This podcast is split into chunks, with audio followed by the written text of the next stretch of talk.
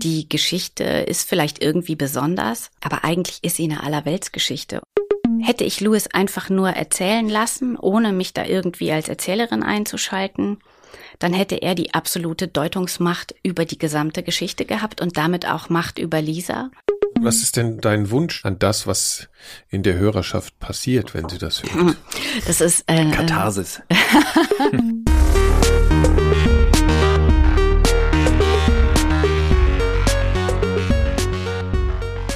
Herzlich willkommen zur Frequenz Nummer 33. Mein Name ist Hendrik Evert und heute sprechen wir mit Bettina Conradi, der Autorin und Produzentin unserer neuen Serie Schluss.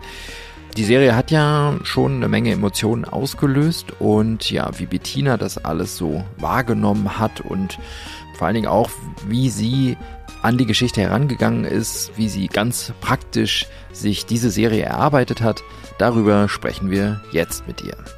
Nikolas und ich haben Bettina vor ein paar Tagen äh, zum Gespräch hier bei uns im 4000 Hertz Studio getroffen und haben sie ganz zu Beginn gefragt, wie ist sie eigentlich ganz ursprünglich auf diese Geschichte gekommen?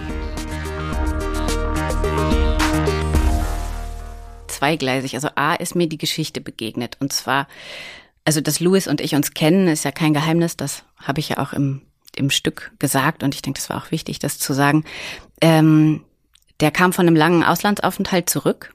Und ähm, zurück heißt, er war irgendwie für ein, keine Ahnung, irgendwie für ein für einen kurzen Termin oder was in Berlin und wir haben uns zum Essen getroffen. Und dann hat er gesagt, ja, irgendwie ist mir da eine abgefahrene Geschichte passiert. Und ähm, erzählte beim Abendessen eigentlich in, also in so einem groben Abriss, so die Hard Facts, ähm, nicht ganz glücklich in der Beziehung, ins Ausland gegangen, irgendwie ein paralleles Leben angefangen, ähm, dann ja ganz viel verdrängt, äh, viel Spaß mit Tinder gehabt und äh, letztlich am Ende äh, eine Begegnung gehabt, die über verschiedene Zufälle überhaupt erst aus dem Konflikt heraus mit seiner dann Ex-Freundin entstanden waren, ähm, eigentlich er das Gefühl hatte, die Liebe seines Lebens gefunden zu haben, die aus einer ähnlichen Situation heraus, wie er agiert hatte. Und ich habe gedacht, krass, das ist ja irgendwie auf einmal lag das da so. Wir haben relativ schnell auch Sie sagt, ja, wenn ich das erzähle, irgendwie sagen ganz viele Leute, ja, ich habe da so was ähnliches oder mir war da das und das und meine Bekannten so und so. Ja, und dann, ja, wir haben uns jedenfalls an diesem Abend über diese Geschichte unterhalten und so ein paar Tage später habe ich gedacht, boah, krass, eigentlich, eigentlich ist das eine Geschichte, die so besonders ist auf der einen Seite, einfach wegen dieser vielen Verstrickungen und Zufälle auch, und die andererseits so so trivial ist, weil äh, weil das die Dinge sind, die passieren und die irgendwie vielleicht auch aus einer bestimmten Perspektive leider passieren, also nicht aufgeräumte Beziehungsenden dadurch, dass Leute feststellen, sie wollen was nicht mehr oder es tut ihnen nicht gut, dann beenden sie das eine und dann beginnen sie das andere. Mhm. So lernt man das ja quasi, dass das der anständige ja. Weg ist. Und oft genug äh, wird er so gar lernt, nicht gegangen. Wie die Liebe ne? so fun zu funktionieren hat. Ne? Ja, ja, und, ja. und das ist dann ja schon auch so ein der Arschlochreflex, der da ganz schnell auch gedacht wird. Und ich glaube, mhm.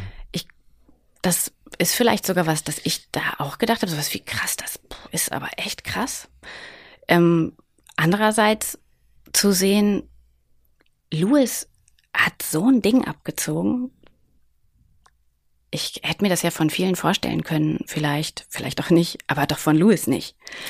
Und das, was du damit meinst, ist im Prinzip die, wenn man die so eine allgemeine Moral anlegt, eben die, die, dass er betrogen hat, also wenn man das so bezeichnen will, und dass er fremdgegangen ist und diese und halt parallel zu einer Beziehung diese Tinder-Sachen und so abgezogen hat. Das meinst du jetzt mit, der hat so ein, so, so ein Ding abgezogen. Genau, ja, genau, ja. das, das, das meine ich im Prinzip. Damit genau. das, wo man, wo man sagt, na ja, das, also, dass jemand zu mir sagt, ich liebe dich nicht mehr und es tut mir leid und wir, wir müssen uns trennen, ich will das so nicht mehr. Das ist ja schon eine schmerzhafte Angelegenheit, wenn der andere oder wenn ich das anders sehe oder mir das anders gewünscht habe.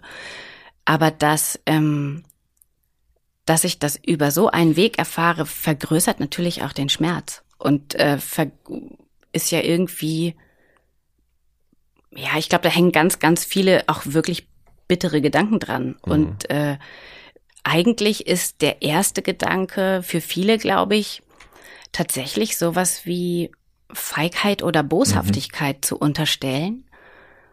Und ich glaube halt, wenn man genauer hinschaut, findet man vielleicht sogar ganz andere Empfindungen. Das war schon ein Punkt, der mich auch interessiert hat daran. Einfach war das, mal. Entschuldigung, ja, war, war das für dich der auch der der Knackpunkt, wo du von der Freundschaftsebene auf die ich mache daraus eine Erzählungsebene gegangen bist? Also weil du gesagt hast, ich glaube, man muss da mal genauer hinschauen. Also hat das miteinander zu tun? Also ich mm, ich würde sagen, Louis und ich sind also wir sind lose Freunde. Also wir, mhm. wir kennen uns aus einer anderen Zeit unseres Lebens ganz gut, ähm, aber eben auch nicht sehr gut. Ich glaube, eine zu große Nähe wäre da vielleicht auch sogar schwierig gewesen.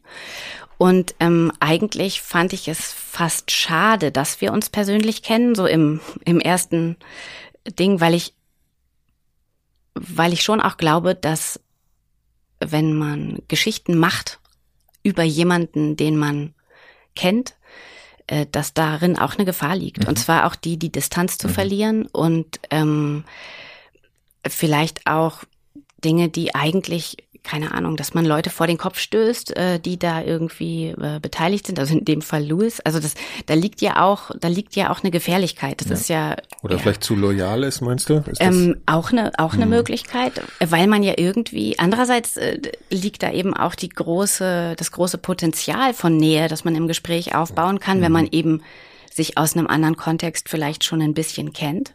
Ähm, denn ich weiß gar nicht, ob man einem komplett mhm. Fremden so ohne weiteres, mhm. ich meine, vielleicht schon, vielleicht ist es eine Typsache. Ich glaube, dass die schon eine gewisse Kraft in diesen Gesprächen auch darin gelegen hat, dass wir eine gewisse Vertrautheit hatten, mhm. denke ich. Ähm, irgendwie, also dieser Moment zu denken, ich mach, mach daraus jetzt was Arbeitsmäßiges, ne, das ist ja schon, da, da muss ja, gibt es da einen Moment, ja, also ja, doch, es jetzt gerade so, das sieht so aus. Ja, ja, nee, es gibt schon noch einen Punkt mhm. und zwar äh, bin ich, ich bin äh, zumindest zu der Zeit auch äh, ganz, habe ich eigentlich alle Folgen gehört, die es so gab. Ähm, es gab äh, bei dem beim Strangers Podcast von Lea Tau, die ich äh, sehr sehr schätze, einfach für diese doch auch sehr sagen wir mal, ich weiß nicht, ob das der richtige Begriff ist, zu sagen, für diese reduzierte Art zu erzählen. Also einfach mit, mit relativ einfachen Mitteln. Da sind irgendwie zwei im Gespräch oder ein Gespräch dann entsprechend geschnitten, die der Fokus tatsächlich auf einem Protagonisten. Ähm, und die hatten eine Serie, die hieß Summer of Love Series. Und da gab es verschiedene äh, ja, verschiedene Liebesgeschichten, die da eigentlich erzählt wurden. Und ich hatte das Gefühl, dass das irgendwie eine andere, eine andere Nähe ins Hören bringt und dass ich da, dass es da Dinge zu hören gibt, die zum Beispiel gar nicht radiotauglich wären oder so. Und insofern war das, glaube ich, eine, eine Inspiration zu denken, ach, äh, vielleicht könnte man, vielleicht könnte ich ja mal sowas machen, weil mich auch gereizt hat, mal auszuprobieren, inwiefern man anders erzählen kann im Podcast als im Radio und ähm, inwiefern man persönlicher erzählen kann und dass das sowohl den Stoff betrifft, also sowohl den Gegenstand der Geschichte als auch die Form, in der man das erzählt. Und ähm, ja, genau, vielleicht erstmal. Ja. ja, und du musst dazu sagen, dass du ja schon lange Radio machst und insofern da schon so deine äh, Erfahrung gemacht hast und das eben schon was sehr anderes war diesmal, ne? Als du. Ja, schon ganz, ja. schon ganz anders. Ja. Also sowohl ja. vom, vom Thema her, als ich meine, gut, ich habe bis vor relativ kurzer Zeit Radio eher nebenberuflich gemacht. Ich mache das noch gar nicht so lange hauptberuflich. Ähm, und hatte aber immer auch irgendwie schon so ein ja, einfach so ein Interesse auch an, an Podcast, weil ich schon auch das Gefühl habe, dass über das, ähm, über eigentlich das Medium hinaus es einfach auch eine Möglichkeit bietet, äh, andere Formate äh, anzugehen oder zu etablieren. Und insofern auch die Möglichkeit bietet, ein Stück zu machen, das eigentlich gar nicht journalistisch ist. Mhm. Denn Schluss ist kein. Würdest, was würdest du sagen, was ist es? Oder kann man es irgendwie? Also ist ja auch eine Schublade dann. Ja, das ist eine Schublade. Ich glaube, das fällt mir irgendwie schwer, das genau zu sagen. Ich habe das mal überlegt und und bin immer, immer, weil ich glaube, mich mal jemand gefragt hatte, was ist denn das oder so. Ich glaube, dass ich es eher von der Literatur her mhm. gedacht habe. Ähm, gerade auch in Bezug darauf, mehr oder weniger durchgehende Monoperspektive zu, zu haben, also Subjektivität zu zeigen. Und ähm, ich würde sagen, es ist eigentlich eine Wirklichkeitserzählung, wenn man, wenn man so will, die vielleicht nicht den Begriff dokumentarische Erzählung verdient, weil ich ja nicht mit dem Mikrofon an Orten war und äh, Louis begleitet habe oder so. Ähm, aber es ist, das habe ich im, im Arbeits-, im Produktionsprozess auch so gemerkt, natürlich ist es, natürlich ist es noch Louis Geschichte. Hm. Aber es ist, aber Louis, der ja in echt nicht Louis heißt, ist auch zum Pro Protagonisten ja. in einem Stück geworden und der ist, und dieses, dieser Louis in dem Stück, der ist nicht mehr deckungsgleich mit der Person ja. im Leben. Und das liegt, glaube ich, daran, ich habe ganz am Ende des Stücks auch absichtlich diesen Begriff verwendet. Also wir haben insgesamt glaube ich, zwölf Stunden Gespräch aufgezeichnet an verschiedenen Terminen. Und ähm, daraus so eine Geschichte zu machen, bedeutet ja tatsächlich Stoff zu verdichten. Mhm. Und ich finde, verdichten ist in dem Sinn tatsächlich auch doppeldeutig. Ich würde schon sagen, ja, ich bin ganz bestimmt bei der Wahrheit geblieben, was auch immer das ist. Ähm, aber es ist eben auch Gestaltung dabei. Und hm. das merkt man an so vielen kleinen Dingen, was ich drin lasse, was ich wegschneide. Ja. Das kann manchmal nur eine Sekunde des Überlegens sein, die ich ihm sozusagen, die er in der Interviewsituation hatte, die ich ihm mhm. aber nicht gestatte, wenn ich da einfach mit was anderem drangehe Klar. oder so. Würdest du sagen, du warst die, also er war der Protagonist, aber du warst vielleicht die Erzählerin? Oder? Ja, ich glaube, ja, ich glaube schon, da gibt's, ja, da gibt's vielleicht so zwei. Also ich bin, ja, im, also im, in einem, in einem Stück Literatur würde man vielleicht schon sagen, da ist ja der Sprechertext ja analog dazu. Ich bin die Erzählerin des Stücks und äh, habe eben mehr oder weniger Distanz mhm. zum Protagonisten, also zum einen Protagonisten, zu dem der spricht. Es gibt ja noch eine weitere Protagonistin, die nicht spricht. Vielleicht kommen wir da ja auch noch darauf. Mhm. Ähm, und dass, äh, dass das damit dann eben auch Entscheidungen sind, was für Dinge nehme ich in den Sprechertext, was für Dinge lasse ich Ihnen sagen. Ich wollte ganz zu Beginn eigentlich ein Stück machen, in dem es keinen Erzählerinnen-Text gibt, in dem mhm. ich eigentlich nicht vorkomme. Und es gab zwei Gründe, aus denen das nicht funktioniert hat. Das eine ist, man muss dann in Interviews auch nochmal ganz anders aufpassen, denn dann muss sich die Geschichte ja quasi selbst erzählen, auch in Bezug auf Orte und all mhm. diese Dinge und ähm, eigentlich lückenlos sich selbst erzählen. Und äh, wenn ich und die Töne müssen auch brauchbar sein für dieses entsprechende Ding, im, für diese entsprechende Stelle im Stück. Und an verschiedenen Stellen war es das nicht. Und dann kriege ich aber keinen Übergang, um von diesem Ort zu diesem zu kommen oder von dieser Situation zu dieser und dann kann ich das nur über ja. Erzählerinnen-Text machen und den habe ich in einer ersten Version des Stücks extrem zurückhaltend gestaltet, so dass es eben fast so war, dass er es selbst erzählt. Mhm. Und ähm, das hat sich dann aber als tatsächlich nicht machbar herausgestellt, auch aufgrund der stillen Protagonistin, die es da eben auch gibt. Ja. Ähm, ganz kurz nochmal, äh, also vielleicht kann man das zusammenfassend sagen. Wie hat denn Luis äh, reagiert in dem Moment, wo du ihn das gefragt hast? Also und dann und dann wie äh, anschließend daran ist er jetzt zufrieden damit? zufrieden in Anführungszeichen. Also ähm, was echt schön war, ich meine, ich wusste ja auch, Louis ist jemand, der einfach gut erzählen kann und auch jemand, der gerne spricht und auch jemand, der eigentlich nicht scheu darin ist, auch Dinge über sich preiszugeben, auch wenn es sozusagen mehr als ein ganz kleiner Kreis hört. Das, äh, das hatte ich vermutet. Und durch meine Anfrage hat sich das bestätigt, denn der hat einfach auch, der hat auch irgendwie Lust auf Experimente. Und ich glaube, für ihn war das irgendwie auch ein Experiment. Und der denkt auch gern gemeinsam nach. Und dann hat er doch sehr spontan Ja gesagt. Ich hatte eigentlich, ich hatte angefragt und dann eigentlich gesagt, weißt du, ich kannst da auch mal irgendwie eine Weile drüber schlafen, das eilt ja auch nicht. Ähm, und der war eigentlich gleich dabei. Und ähm, ich, also bis ins Detail haben wir gar nicht noch mal gesprochen über das Stück.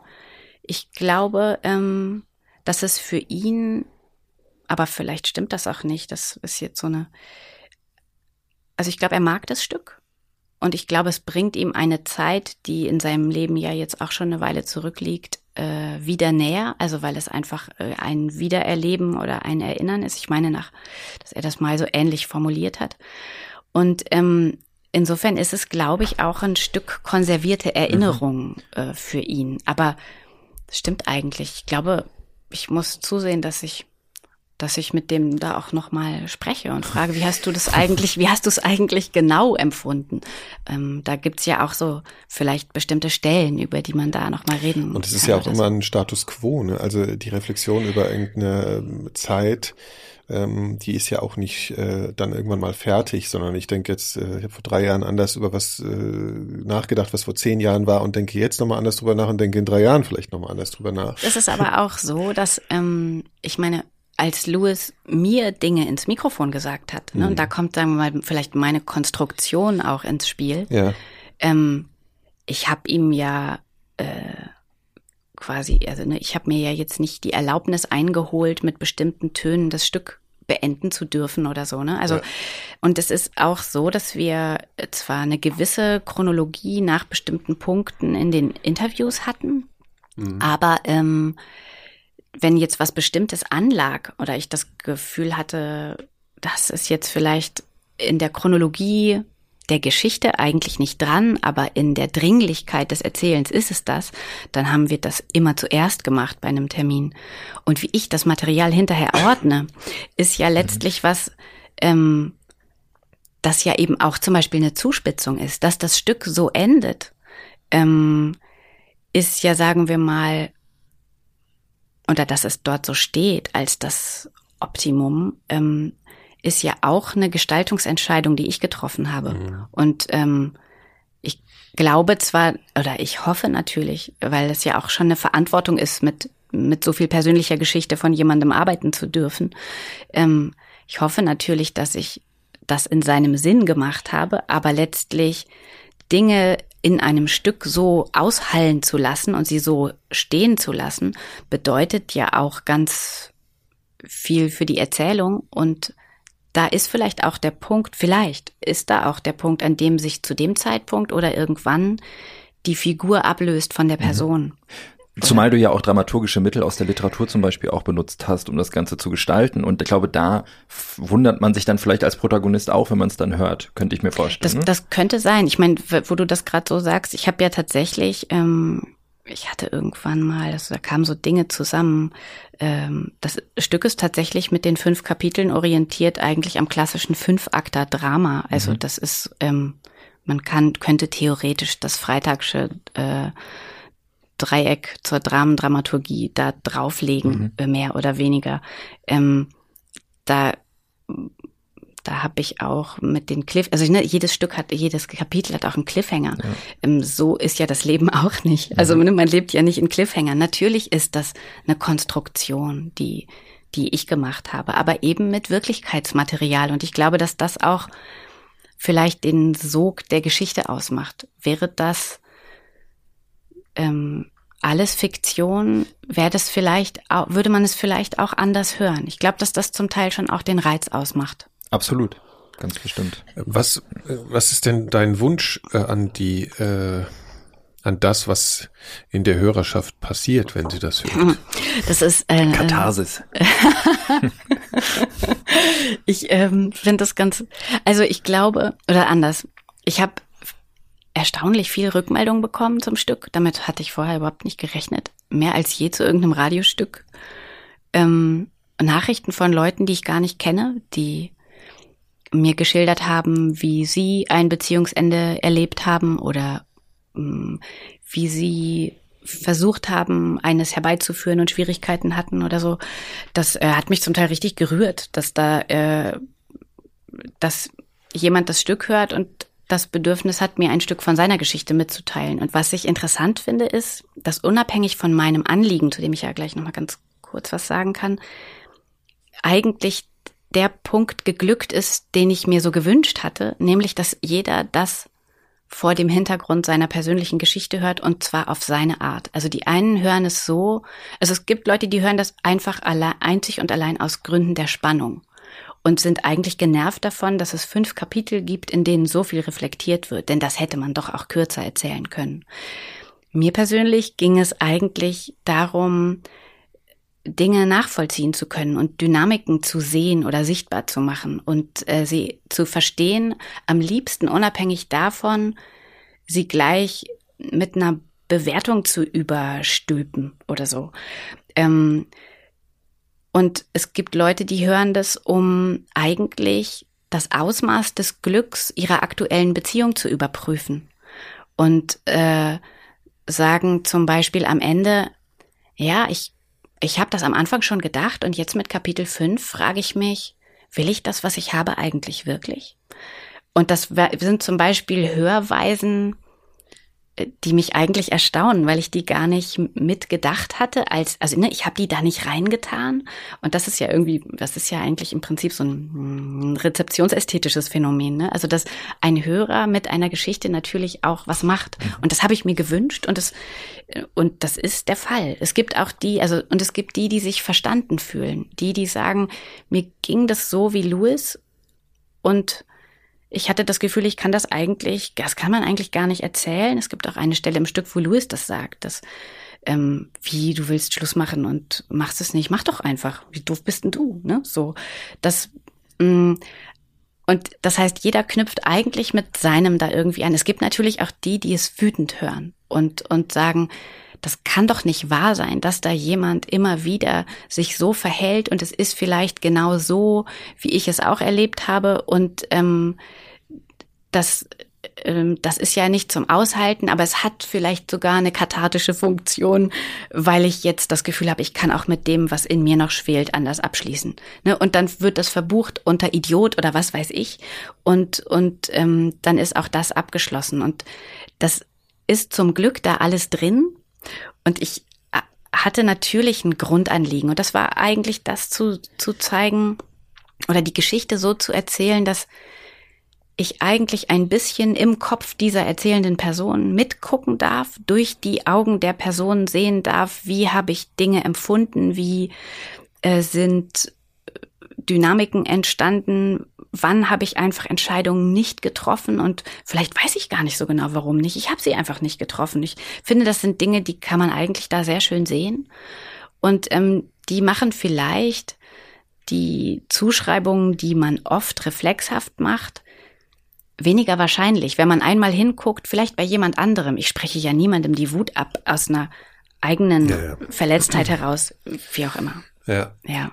Ähm, wir haben ja noch eine, also ein zentraler Punkt in der ganzen mhm. gemeinschaftlichen Besprechung dieser ganzen Sache. Wir sind da sehr viel äh, gemeinschaftliche Arbeit auch gewesen im Sinne von, du hast uns Versionen vorgespielt, uns äh, Skripte gegeben und wir haben dazu so unsere Meinung gesagt und ja, äh, dir so Ideen vielleicht noch geliefert oder oder hat Feedback gegeben und so und ähm, ja geguckt, da, funktioniert das irgendwie ja, ja, genau, oder ist also, das voll ja, langweilig genau, oder oder so ne? Mhm. Ähm, aber ein Ding war ja von vornherein so, dass wir natürlich wussten, okay, das muss man irgendwie anonymisieren, weil man im Zweifel, mhm. also erstmal, weil Louis das natürlich gerne wollte und auch weil ähm, äh, andere Personen involviert sind überhaupt ne? und man es auch gar nicht darum geht natürlich also man natürlich eher sowieso was allgemeingültiges erzählen will insofern ist ja eigentlich völlig egal ist wer das in Wirklichkeit ist sozusagen aber ähm, ja, das, kommt ganz kurz weil ja. ich glaube das ist super wichtig wir haben ja jetzt ja. relativ viel auch über äh, quasi Louis persönlich gesprochen ich glaube dass was du gerade ansprichst ein ein ganz wichtiger Punkt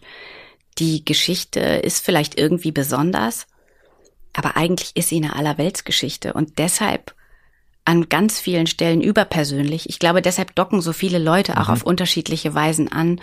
Und ich denke, das rechtfertigt auch das Erzählen von so persönlichen Stoffen. Deswegen polarisiert sie auch so. Und das, was mich total freut im Nachhinein, dass das irgendwie Schluss die Leute irgendwie, also niemand, der es hört, ist es egal was er da hört. Und jeder hat irgendwie eine Meinung dazu. Ähm, das, das finde ich super. Das ja, stimmt. Und eigentlich auch irgendwie ein Gefühl dazu. Genau. Ne? Ja. Mhm, mhm. Entschuldige, aber ich habe Ja, dich nee, nee, ist, ist ja wichtig. Also und äh, aber natürlich haben wir da eine Person noch äh, mit dem Stück, die noch mal äh, mehr stattfindet als so Randpersonen und das ist ja Lisa, also seine Ex-Freundin mittlerweile, die ja schon relativ viel stattfindet und das war so ein Prozess über die Zeit. Ähm, und das fand ich ehrlich gesagt schon ein Moment, wo wir äh, vielleicht uns, äh, also zumindest wir uns hier bei 4000 Hertz so, also äh, Christian Hendrik und ich so ein bisschen outen müssen, dass wir die Frage nach der äh, Berechtigung der Erzählung über eine Person, die ihr Einverständnis nicht gegeben hat, äh, erstmal so gar nicht reflektiert haben. Mhm. Und ähm, das fiel uns auf einmal so ein bisschen wie Schuppen vor den Augen, dass man da ja äh, schon sehr drauf achten muss und dass das vielleicht einfach ein Thema ist. Und es gab ja auch einen Moment, wo wir so überlegt hatten und du auch, glaube ich, können wir das überhaupt machen? So geht es überhaupt? Es war schon ziemlich auf der Kippe so, ne? Und dann gab es eben viele Versionen. Ich fasse kurz mal zusammen, kannst gleich noch was dazu sagen natürlich. Aber ähm, viele Versionen, viele Schnittmomente und deswegen hat sich die ganze Sache auch sehr gezogen, weil das auf einmal so ein zentraler, wichtiger Moment war, dass man da fair sein wollte. Und wie würdest du sagen, bis zu welchem Grad ist das geglückt und wie wie fühlt sich das jetzt für dich an in Bezug auf diese Frage?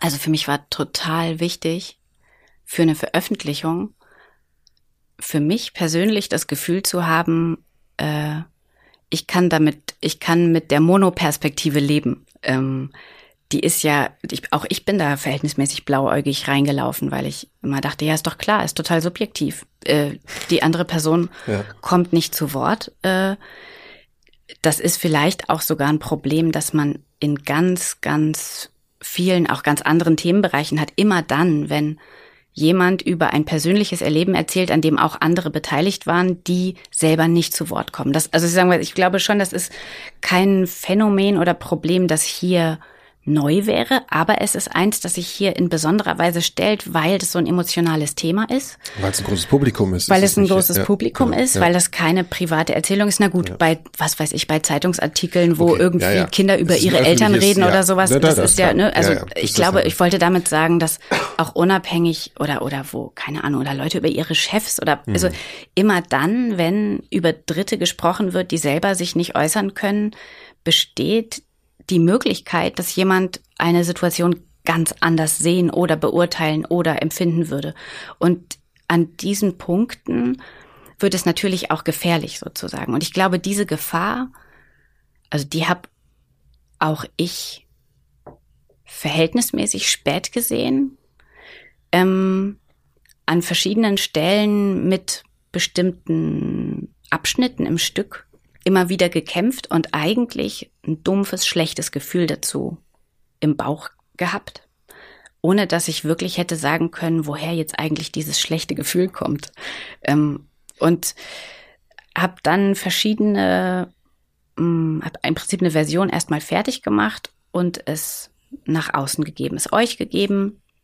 Mm, Dann hatten wir ja noch weitere Testhörerinnen, ja, mehr Hörerinnen tatsächlich. Eigentlich auch aus dem Grund, dass wir uns gefragt haben, okay, ich bin eh befangen als Macherin, ihr drei seid Männer, besteht die Möglichkeit, also keiner, das muss man ja so ein bisschen mitdenken. Kann es sein, dass es, ich weiß gar nicht, ob das so ist, aber gibt es vielleicht die Möglichkeit, dass Frauen das anders hören als Männer? Kann das sein? Einfach weil hier ja auch eine bestimmte Rollenverteilung gegeben ist oder so. Denn es hat tatsächlich dann auch einen Punkt gegeben, da hatte ich das Gefühl, das Stück ist eigentlich fast fertig. Ich glaube, da hatten wir sogar schon mal über Termine geredet. Mhm. Und auf einmal war das, es war erschlagend eigentlich, dieser Schreck, ähm, weil Hauptgrund Louis, der natürlich entscheiden konnte, diese Geschichte zu erzählen, wo auch klar gesagt wird, ist monoperspektivisch, es ist subjektiv, es ist nicht ausgewogen, aber all das reicht unter Umständen nicht und zwar immer dann, wenn Lisa auftaucht ähm, und man Zuschreibungen macht, zum Beispiel oder er Zuschreibungen macht dazu, wie sie ist oder wie sie war. Wie sie sich Ähm, wohl gefühlt hat, was aus sie welchen gedacht Gründen Ähm, sie das genau, also hat. lauter, Ja. lauter solche Dinge, äh, Spekulationen. Und an dem Punkt bekommt er in so einem Stück die alleinige Erzählmacht und dann ist Erzählen auch wirklich Gewalt. Also es hat da Punkte gegeben, da war ich richtig erschrocken darüber, als ich diese Perspektive eingenommen hatte Ja. und dachte, okay, ich glaube, wir können das Stück nicht machen. Ja, ja. Also es ging uns, glaube ich, allen an unterschiedlichen Stellen so. Dass, und dann ist es ja auch auf einmal, dann kommst du in so eine Situation, dann kriegst du so einen Schreck und dann Da siehst du nur noch das. Dann siehst du nur noch das, genau, und dann ähm, verlierst du auch ein bisschen das Gefühl dafür, was du überhaupt machen kannst und was du nicht machen kannst. Und dieser Prozess, dass wir uns da einigen konnten, das hat eine Weile gedauert. Und das ist natürlich auch immer wieder schwierig, weil es immer wieder eine neue Version bedeutet. Man muss das wieder abhören, man muss wieder in denselben Stoff rein, man muss, du musstest wieder dir dieselben Sachen anhören. Das ist wahnsinnig viel Material gewesen. Das ist also, es ist sehr, muss man sich auch sehr anstrengend vorstellen. Ne? Es hat ist, mich äh, irgendwie nie genervt. Mhm. Und manchmal lag das auch wochenlang oder monatelang und insbesondere nach diesem, ich glaube, es geht gar nicht, ähm, lag das auch erstmal. Und ich glaube, das war eigentlich auch gut, weil ich von diesem, eigentlich auch von dieser, um Himmels Willen, wie konnte ich das nur machen und das nicht sehen? Ich habe mich auch echt geschämt. Also, ähm, Man fühlt sich halt Und- dann so naiv, ne, wenn man an sowas nicht denkt. Die Ja. ja. in anderen Situationen Ja, irgendwie ganz so- ungefähr mhm. ähnlich und dann sitzt man auf einmal da und denkt sich, also Ja. gibt's wie so ein Und, und, und Ja. ähm, ich meine, das muss ich vielleicht noch, vielleicht fra fragt sich das jemand. Ähm, es hat halt einfach auch Gründe gegeben, aus denen ähm, die Erzählung monoperspektivisch bleiben musste. Und äh, die kann ich jetzt hier nicht vertiefen, aber Ja. Mhm. ähm, es war einfach auch nicht möglich, es eben dann einfach anders zu Du erzählen. meinst damit, äh, nicht mit Lisa in Kontakt zu kommen und oder, Ähm, oder es anders genau, zu machen. genau. Und es einfach ja, anders zu machen und zu sagen, okay, dann äh, Ja. Besprechen suche ich sie irgendwie genau. und, und halte ihr auch das Mikrofon unter die Nase. Es hat halt auch Gründe gegeben, warum das. Und es hätte natürlich auch ähm, die Erzählung, die tatsächlich auch als eine gedacht ist, die subjektives Erleben spiegeln soll, zu einer ganz anderen Erzählung Genau, das gemacht. die Idee eigentlich. Es hätte eigentlich ne? die Idee auch Ja. ge ge gekillt Ja. irgendwie. Und eigentlich haben sich dann aus diesem, äh, aus diesem um Himmels Willen, das geht alles gar nicht. Ich würde sagen, ja, da ist mit der Zeit dann so eine Entscheidung draus gewachsen. Also ich habe dann gedacht, okay, ich, wenn ich das machen will, dann muss da am Ende was rauskommen, mit dem ich leben kann, auch wenn es vielleicht Leute, immer noch Leute gibt, auch wenn, oder auch wenn Lisa es scheiße finden wird. Denn äh, Ja. Ist es nicht eh so, dass ähm, man irgendwie sagen kann, das fängt als eine subjektiv erzählte Geschichte an am, am Küchentisch und wird äh, letztlich zu etwas, was auch, also ist jetzt ein bisschen weitgehender Begriff vielleicht, aber äh, auch eher in fast eine teilweise fiktionale Geschichte übergeht durch diese ganzen Gestaltungsmittel. Also du weißt, was ich meine. Es ist fiktional, ist zu viel gesagt, ja. Aber das ist sozusagen. Es kriegt was Artifizielles Ja, es muss einfach. nicht, genau. Es ist eben kein Bericht, es ist eben keine Dokumentation, sondern es ist bewusst eben auch, es ist ja durch, ja, du hast ja viel Musik benutzt und alles, es ist ja sehr ästhetisiert. und dramatisiert. Genau, und, und dadurch ähm, entfernt es sich auch von dem Anspruch, ein bisschen jetzt ähm, diese Geschichte haargenau wieder, objektiv wiederzugeben, sondern es geht ja darum, den, den Subtext, also die, die da- das, das Allgemeingültige eben äh, Das zu transportieren, Überpersönliche, das, genau, das und das Phänomen eigentlich. Genau, und es durch ästhetische Mittel beim Hörer, bei der Hörerschaft was auszulösen. Und das ist ja im Prinzip das Ziel. Und natürlich kann man nicht hoffen, dass jeder das äh, so reflektiert, der das hört, sondern man ist natürlich bei den Protagonisten und nimmt das als Hörer ja dann auch vor allen Dingen als, ähm, also das ist ja das Problem, als, als, als Hörer, äh, oder ich fange nochmal anders an. Wenn mir jemand eine Geschichte erzählt, wo die irgendwie emotional aufgeladen ist, dann bin ich ja impulsiv erstmal an der Stelle sofort ein Urteil zu fällen. Ja, also mir erzählt ein Freund, also meine Freundin hat sich sofort nochmal gesagt, das ist ja das allerletzte und so. Und dann, und dann, das ist so der erste Moment. Und in dem Moment muss man natürlich nochmal nachdenken, so, ah ja, gut, das war aber wahrscheinlich auch, gibt doch zwei Seiten und diese ganze Nummer nochmal. Und dann gibt's noch nochmal diese ästhetisierte Schicht darüber. Also, und das muss man ja alles mitreflektieren, auch in der Hörerschaft, um das final beurteilen zu können. Ja, also, Ja, ich habe jetzt also gar keine Frage gestellt. aber, ähm, genau. ich könnte vielleicht ähm, was zu den Gestaltungsprinzipien sagen, Ja. die aus diesem äh, ganz oder gar nicht äh, Ding irgendwie rausge rausgewachsen sind Mhm. oder so. Ähm, also Lewis hat entschieden, was er erzählt und was nicht, und er konnte das entscheiden. Und natürlich ist es auch bei seinem subjektiven Erleben, das ja immer auch an eine Gemeinschaft, eine Gemeinsamkeit oder auch keine mehr gekoppelt war, an die Wahrnehmung davon, muss es zwangsläufig Inhalte geben, die eben auch Lisa betreffen. Das heißt, die Geschichte ganz ohne sie zu erzählen wäre auch nicht gegangen. Und ähm, wichtig war mir deshalb zu zeigen, okay, die Geschichte ist Louis Geschichte. Und Lisas Geschichte ist es nicht. Und das wäre vielleicht eine ganz andere. Es ist subjektiv, es ist perspektivisch und eine Perspektive fehlt. Also zu sagen, und daran auch wieder zu erinnern, irgendwie das auch beim Hörer über fünf Kapitel es darauf anzulegen, das wach zu halten, ähm, war eins. Das heißt nämlich auch, was Lewis sagt, ist seins, aber es ist nicht die Wahrheit. Mhm. Es ist seine Wahrheit. Und ähm, das Zweite über, ich würde schon sagen, Lisa ist über diesen Prozess, über diesen Korrekturprozess und dieses Nachdenken und die Diskussionen, die wir hatten, tatsächlich zu einer zweiten Protagonistin geworden, obwohl sie nicht auftaucht. Das ist schon auch abgefahren, wie das, äh, wie das so kommt, wie das so geht. Ich würde sagen, sie ist die stille Protagonistin, die immer mitgedacht wird, natürlich sowohl vom Machen her dann als auch vom Hörer. Und die soll eine Leerstelle bleiben. Leerstelle im Sinne einer leeren Stelle, die, die vom Hörer zu füllen ist. Ähm, und über die ich nur so viele Dinge sagen möchte, wie faktisch für den Fortgang der Geschichte erforderlich sind. Also darüber lässt sich natürlich streiten. Das ist auch eine Sache, eine Sache des Austarierens. Und das Zweite, ähm, an verschiedenen Punkten nicht zu sagen, das ist Lisa und sie denkt so, sondern Louis denkt, dass Lisa so denkt.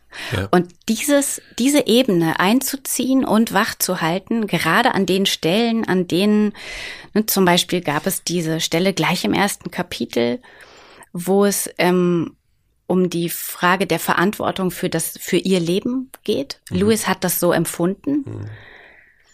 Kann man drüber diskutieren, ob man das überhaupt hat. Mhm. Ne? Aber ja. ähm, zu sagen, nicht sie denkt so, dass Dinge, die nicht ewig sind, auch keinen Wert haben, sondern Louis meint, dass sie das denkt. Die Lisa, ja, ja, die Louis sieht, ist so eine. Ohne, also, und das heißt also eigentlich war der Versuch der, so eine Art Schutzwall um sie herumzuziehen, damit das Erzählen sie vielleicht ärgern könnte und sagen könnte, was erzählt denn der Typ da? Aber damit das Erzählen nicht Gewalt ist. Ja. Und dazu kommt ein drittes, nämlich ähm, hätte ich Louis einfach nur erzählen lassen, ohne mich da irgendwie als Erzählerin einzuschalten, dann hätte er die absolute Deutungsmacht über die gesamte Geschichte gehabt und damit auch Macht über Lisa. Und die musste natürlich eingeschränkt werden. Ja. Nicht um Louis was Böses anzutun, aber um sozusagen die Positionen gerade zu rücken.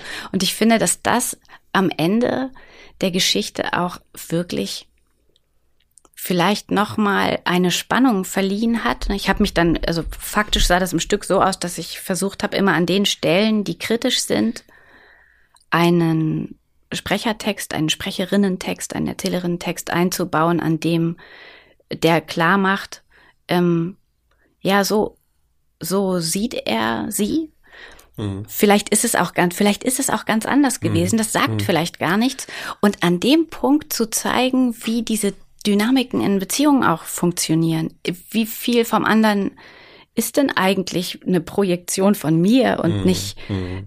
die Person, die sie ist? Ja. Und da zeigt sich, finde ich, tatsächlich auch wiederum also in diesem super persönlichen, das überpersönliche Element, von dem ich glaube, das macht die Geschichte erzählenswert. Mhm.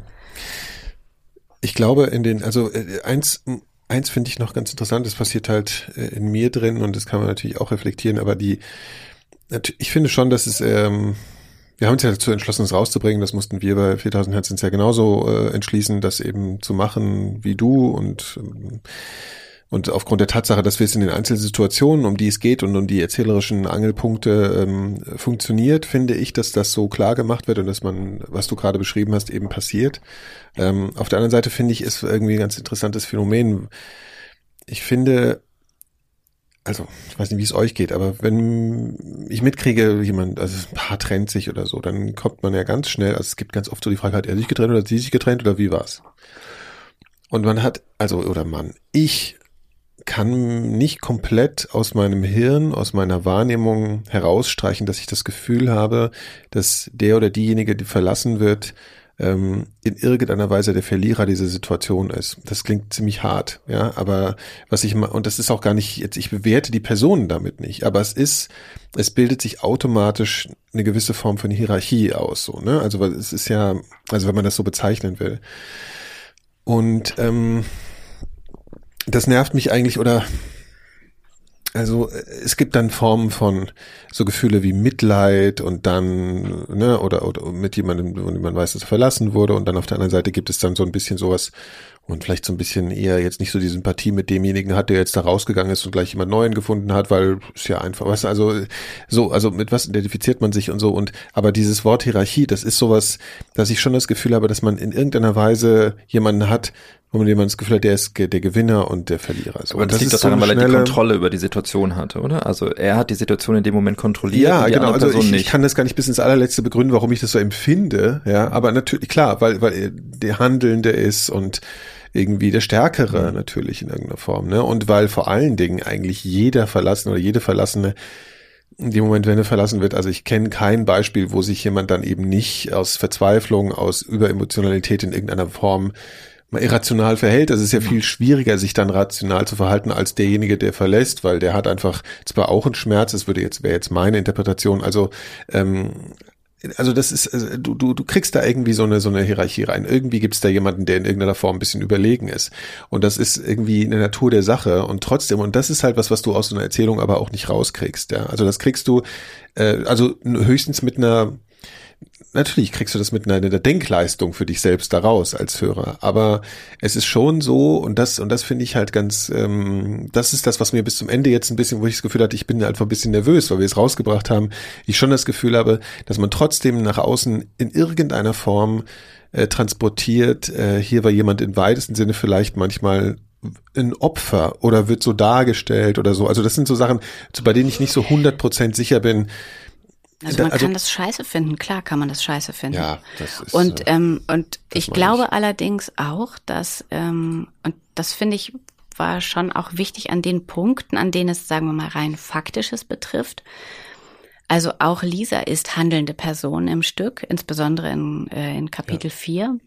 Und äh, natürlich gibt es, ich glaube, das ist, so ist das eben auch. Ähm, ja, in Beziehungen ist die Person, mhm. die handelt und mhm. ausbricht oder rausgeht oder Entscheidungen trifft, die Person, die auch im Leben der anderen Person Fakten schafft.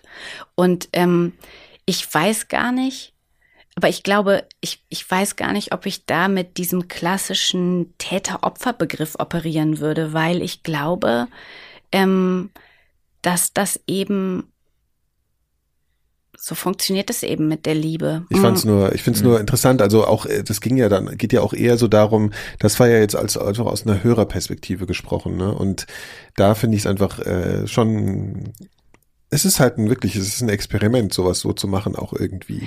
Ja, und es ist ja. auch, ich meine, es hat auch immer wieder diese Momente gegeben, wo sich das wirklich angefühlt hat wie eine Gratwanderung. Und zwar glaube ich auch, dass das Stück deshalb funktioniert, in Anführungsstrichen, weil es zum Teil sehr nah dran ist. Mhm. Also eigentlich so Zoom-in-mäßig ähm, nah dran ist. Und das natürlich auch eine Voyeurismusgefahr bedeutet. Also wie kann ich, das war immer wieder auch die Frage, wie kann ich denn nah dran sein, ohne jemanden auszustellen? Und ähm, das ist natürlich irgendwie was, das sich an so einem Gradmesser bewegt. Ich glaube, das, und ich glaube, dass das auch Dinge sind, die Leute eben unterschiedlich empfinden. Die Tendenz der Rückmeldung zeigt für mich zumindest, dass es für viele gelungen ist. Und ich glaube auch abhängig wiederum vom eigenen Hintergrund, vielleicht ist das dann gar nicht so viel die Geschichte, ähm, vom, abhängig vom eigenen Hintergrund kann man das natürlich auch so hören, äh, ja. dass man die ganze Zeit denkt, nein, und, und ich will jetzt aber eigentlich, ich will das andere. Ich will, ähm, ich will irgendwie wissen, wie ging es denn der Person, die da eigentlich nicht vorkommt. Die hätte doch bestimmt eine ganz andere Perspektive darauf. Und ich glaube aber, dass das eigentlich schon, das wäre eine andere Geschichte. Und damit ist schon viel erreicht, denn es ist da wach geblieben. Achtung, es gibt da noch jemanden und der sieht es vielleicht ganz anders. Ich glaube, mehr kann man mhm. nicht erreichen, wenn man auf diese Weise erzählen will. Und ich glaube, vielleicht kann man solche Polarisierungen eben auch besonders dadurch erreichen, in der Hoffnung, das würde ich immer noch denken, dabei nicht irgendwie reißerisch oder voyeuristisch gewesen zu sein. Ja. Denn äh, die, die, die, die Distanzen sind kurz von einem zum anderen, glaube ich. Und da spielt auch die Musik mit rein. Ne? An welcher Stelle lege ich denn so ein dramatisches Ding da drunter und ist das vielleicht schon irgendwie zu viel oder ähm, und da ist es dann eben auch der Punkt, an dem es artifiziell wird. Und vielleicht ist das aber auch wiederum gut, weil auch das ein Schutz für die Leute ist, für mhm. alle beide. Ja. Haben wir es, ne? Ich würde sagen, oder? Ja. ja. Ich danke euch. Ja, ich danke, ja, danke dir. Danke dir. Es war eine spannende Erfahrung. Wir haben ja. extrem viel gelernt. Ich auch. Ähm, ja. danke bitte. Ja, Vielen Dank. Dank an euch. Okay, ciao. Ja, das war äh, Nikolas und mein Gespräch mit Bettina Konradi zu ihrer Serie Schluss. Wem das jetzt noch nicht ausreicht und mehr Redebedarf hat, Bettina hat nochmal betont, sie ist offen für den Austausch äh, zu ihrer Serie Schluss. Ähm, alles das, ja, was über die bekannten Kanäle an uns geschickt wird, erreicht Bettina. Ihr könnt sie aber auch direkt über Twitter anschreiben, äh, be-txt, b-text, also at be-txt. Tina hat nochmal gesagt, sie diskutiert nicht so gerne auf Twitter, aber ihr könnt ihr dort auf jeden Fall eine DM schicken und ähm, dann euch vielleicht weiter über E-Mail austauschen.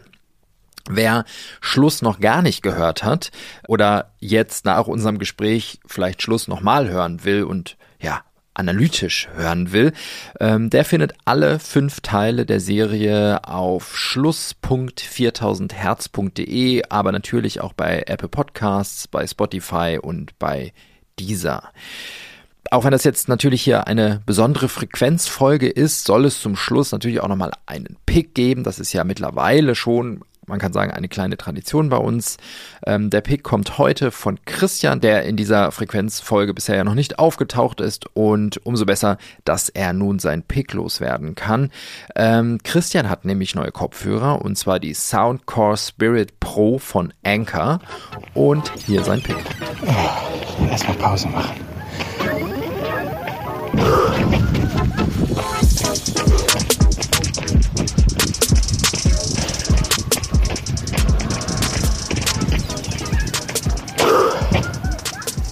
Ich habe gerade so mehr oder weniger die erste Hälfte meines Laufs absolviert. Und ich erzähle euch das deshalb, weil das mehr oder weniger der Grund ist, äh, warum ich mir diese Kopfhörer gekauft habe. Denn ich ähm, will anfangen zu laufen. Gerade heute ist es tatsächlich das erste Mal, dass ich das auch tue. Und jetzt habe ich anderthalb, zwei Kilometer hinter mir und denke schon, hui, könnte ich mal eine Pause machen. Perfekter Zeitpunkt, um diese Kopfhörer äh, mal zu besprechen. Die sind nämlich extra dafür gemacht, für Sport.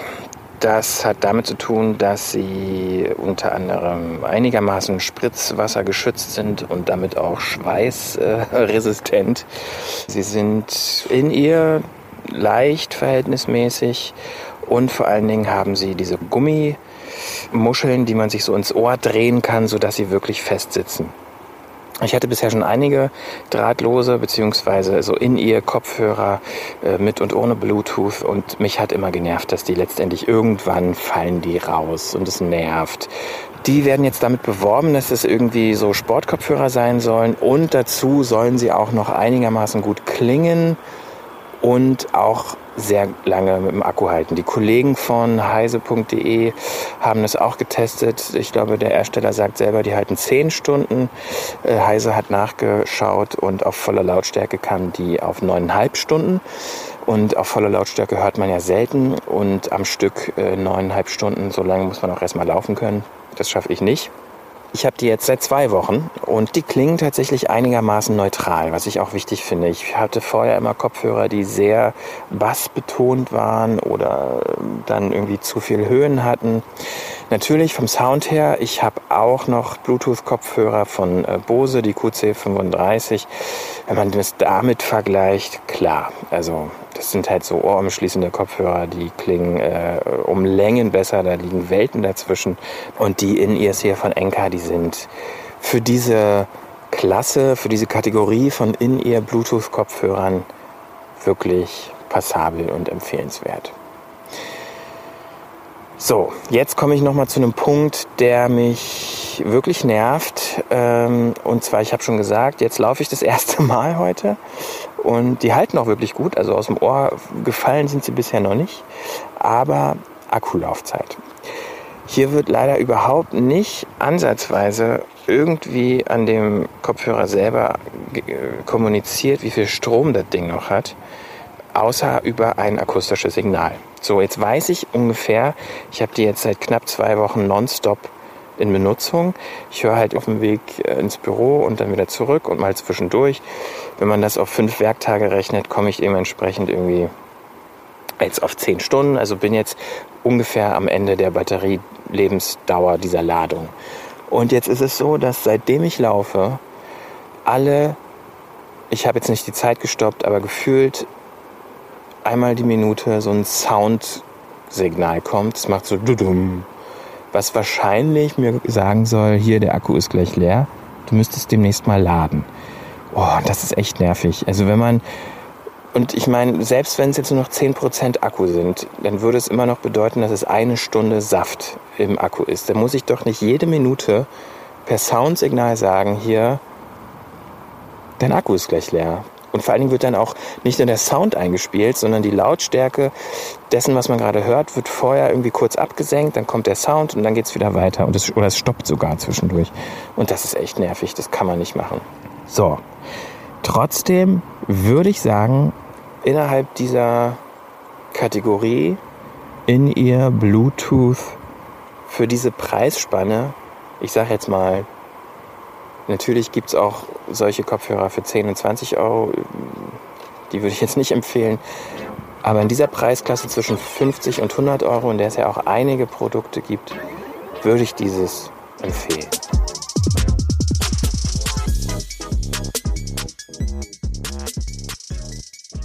Ja, das war's. Eine fast monothematische Frequenz heute. Schluss, wie gesagt, findet ihr auf schluss.4000herz.de beziehungsweise überall da, wo es Podcasts gibt. Und äh, ansonsten bleibt mir nur noch zu sagen, vielen Dank fürs Zuhören äh, und bis zur nächsten Frequenz. Tschüss.